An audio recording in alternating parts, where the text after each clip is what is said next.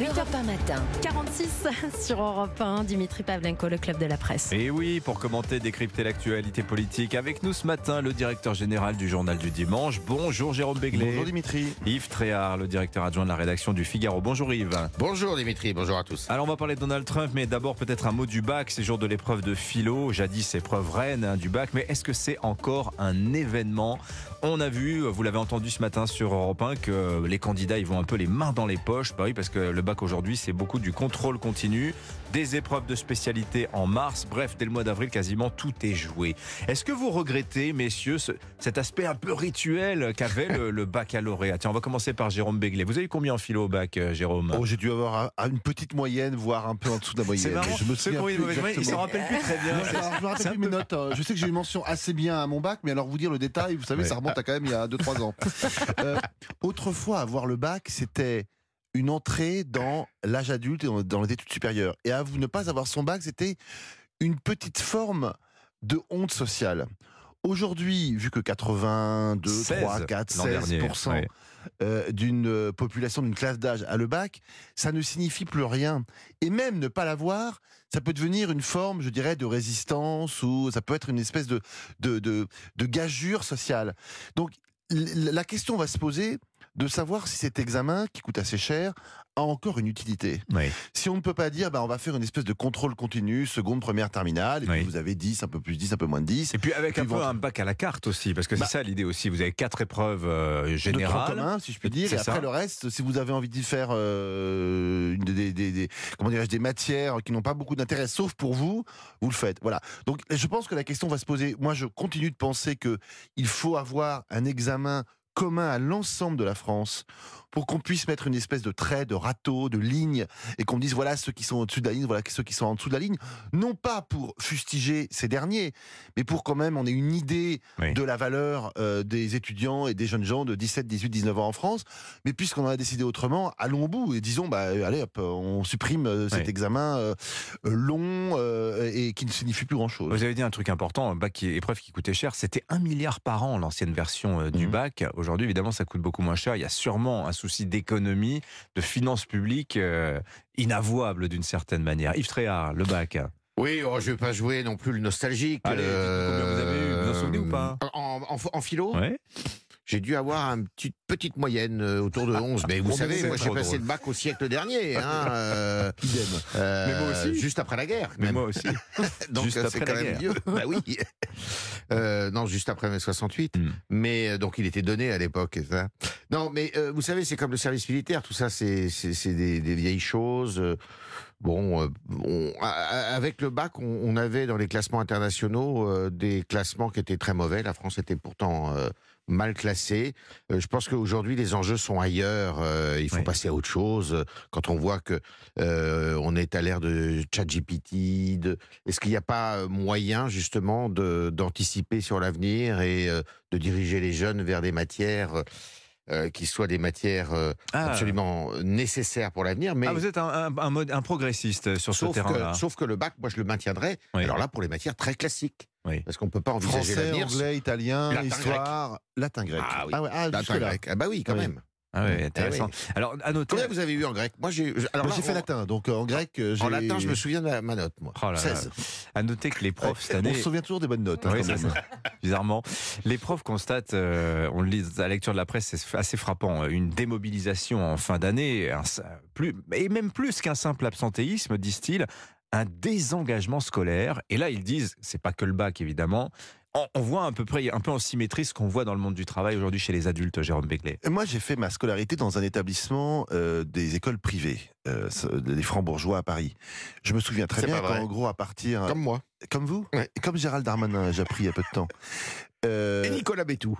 et Nicolas Bétou. Bah, donc pas mal.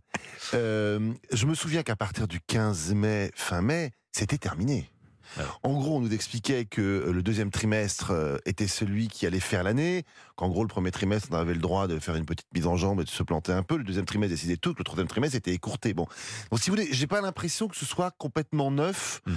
euh, et que ce soit une, une, une, un, un- je dirais un débordement ou un, un déclassement récent. Surtout quand il y a une année de Coupe du Monde. de Surtout quand il y a une football, Coupe du Monde. Moi, je me souviens quand même, je révisais vaguement avec Roland Garros derrière. Bon, donc euh, aux grandes dames de mes parents, ils n'avaient pas complètement tort d'ailleurs.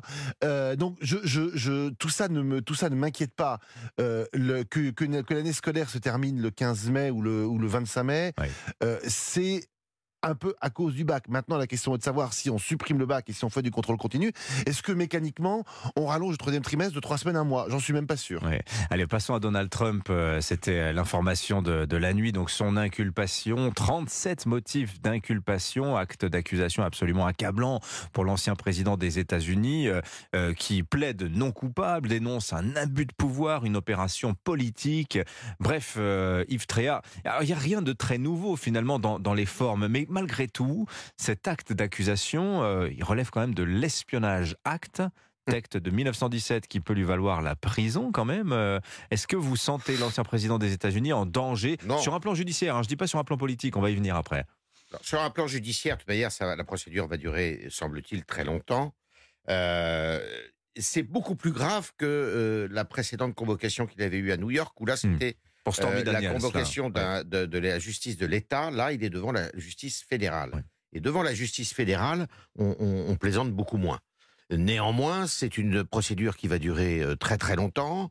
Euh, et c'est vrai que les chefs d'inculpation sont quand même assez graves, puisqu'il s'agit de violation des secrets de l'État.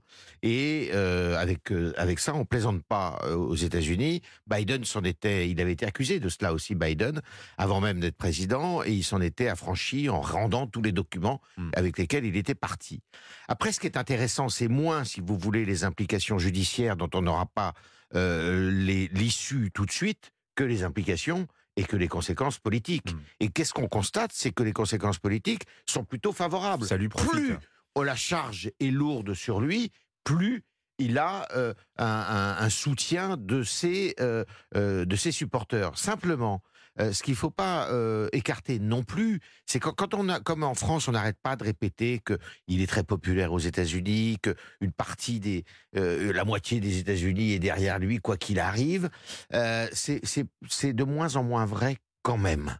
Et euh, les soutiens euh, républicains, il a euh, un socle qui est très solide, mais les républicains, c'est pas tous les États-Unis. Et aujourd'hui, les républicains, si mes informations sont bonnes, ils ne sont pas, et très loin de là, majoritaires au s- euh, dans la population globalement aux États-Unis. Oui, démographiquement, c'est vrai qu'ils sont pas avantagés les républicains. Jérôme Béglé. est en train d'émerger un deuxième Donald Trump. Le Donald Trump politique, il a préempté une partie du Parti républicain, il l'a fait avec intelligence, il a vu que la sociologie des États-Unis et des électeurs était en train de bouger, et il est solidement posé sur ces fondements politiques-là, et il n'en bougera pas. En revanche, est en train d'apparaître un personnage euh, vindicatif, désagréable, menteur, trompeur, euh, truqueur, euh, euh, méprisant avec non seulement la justice, mais en même temps ceux qui ne sont pas d'accord avec lui. Et cette affaire de vol de documents classés confidentiels elle est très révélatrice. Il n'a pas volé trois dossiers, il a volé une vingtaine de caisses Mhm. euh, qui étaient réparties un peu partout chez lui, dont certains à côté des toilettes. Bon, euh, il y, avait des informations confidentielles sur les armes atomiques et sur euh, ses confrères ou ses homologues chefs d'État ou de gouvernement. Euh, et il a commencé par dire qu'il n'avait rien volé. Bon, il y a quand même là un problème comportemental qui est en train d'infuser tran- tran- tranquillement dans les, Amé- euh, chez les Américains. Pourquoi avait-il besoin de voler ces documents? C'est quand même grave de voler ce qu'il a, ce qu'il a pris. Euh, quel euh, profit voulait-il en Oui. tirer personnellement ou politiquement? Il y a un poison pourquoi lent, vous pensez, pour lui, là avec un- Ouais, je pense que ce sont des accusations et ce sont des, des, des, des tics ou des, ou des déviances comportementales qui quand même en disent beaucoup sur lui. Et je crains que assez rapidement, on se dise trop c'est trop. Et n'oublions pas qu'il a 77 ans d'ailleurs. Aujourd'hui même, euh, euh, on va quand même, se- bah, on va rapprocher tout cela en disant, euh, il n'est pas réformable, si je puis dire, il ne changera pas. Est-ce qu'on a envie de lui encore pendant 4 ans? Et, et c'est là où je suis plus pessimiste euh, qu'Yves Tréhard. Je pense que son crépuscule politique, à cause de ses comportements euh, privés et publics, euh, est en train Oui, de mais commencer. Euh, alors, Jérôme, deux choses. euh, certes, mais euh, je pense pas que d'ici à l'élection présidentielle, euh, c'est-à-dire euh, dans, dans 18 mois, hein. pas très longtemps, pas. 18 mois, euh, il y ait, euh, euh, si vous voulez, un- une, une espèce de d'étau qui se resserre contre lui et qui l'empêche de se présenter. Euh, ça, c'est une chose. Je dis pas ça, je dis que c'est son comportement qui va tranquillement essaimer Effectivement, mais je pense et, que et- et agacer. c'est vrai que ça s'est aggravé, mais euh, un confrère me disait assez justement qu'il le connaît bien. Il me dit c'est un grand enfant Trump. Euh, là, il a ses boîtes là, comme si c'était des trophées. Il suffit d'aller le voir. Moi, je suis jamais allé, mais dans, sa à New York, dans la Trump Tower, il est plein de trophées comme ça, d'équipes de, football américain, de baseball.